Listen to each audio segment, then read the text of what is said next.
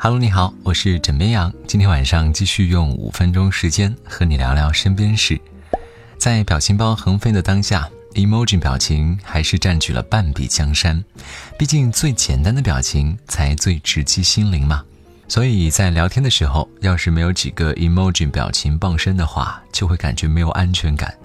不过，随着 emoji 使用频率越来越高，似乎有些日常经常用到的 emoji 表情却悄悄变了含义。这两天，最令人讨厌的 emoji 表情登上了微博热搜榜，网友立刻开启了吐槽模式，像常用的微笑、抠鼻纷纷上榜。当然，排在最讨厌的 emoji 榜第一位的，不负众望，仍然是他，就是微笑。他们觉得，不论在什么文字中，只要出现微笑这个表情，就感觉都变了味儿。在网友们严格的吐槽之下呢，也有一些不同的声音出现了。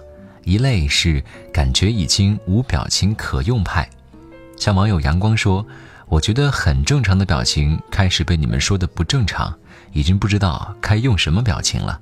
再一类是，你最讨厌的人发啥你都讨厌派。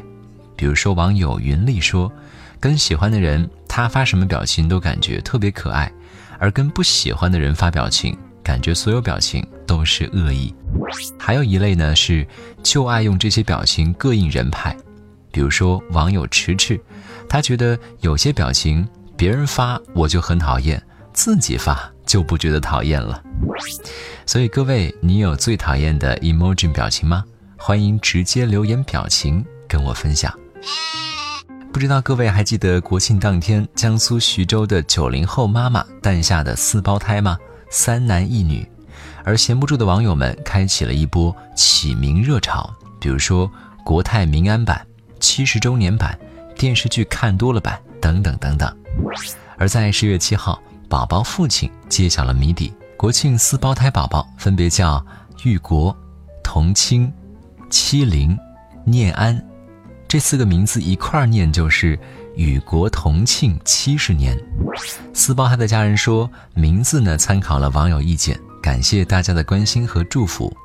枕妹阳看到两夫妻抱着四个可爱的小家伙，真的非常羡慕，很想问一句：我的心上人。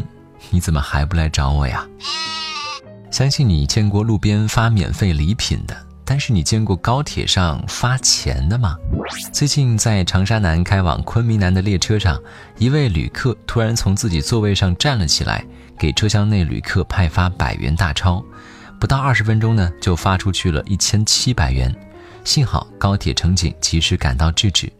该男子声称有一百零八人跟着他。他准备给大家发点钱，买点水喝。经过了解，该男子是贵阳人，平时很少出门。此次出门，身上携带了不少现金，又见车上旅客较多，无法适应，精神一直处于高度紧张状态，以至于产生了有一百零八人一直跟着他的幻觉。哎，看完这条新闻，枕边羊也焦虑了。我把所有口袋里都掏了一遍，合到一块儿还不够十块钱。我钱都花哪儿了呀？如果说你的手机不小心掉到了湖里，你是选择试一试捞一捞，还是说像很多人一样懊恼却只能无奈地跟手机说再见呢？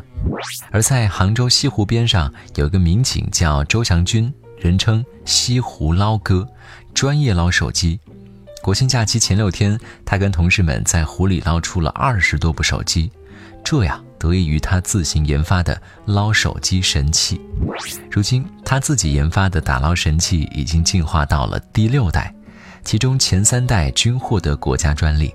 二零二零年即将退休的周祥军，他说希望把自己多年积攒的经验传授给徒弟，同时他表示退休之后如果身体允许，他还是会回到西湖边做捞哥。枕梅羊在这里必须要给民警界的爱迪生。点个赞，好啦，今天呢就先跟你聊到这里。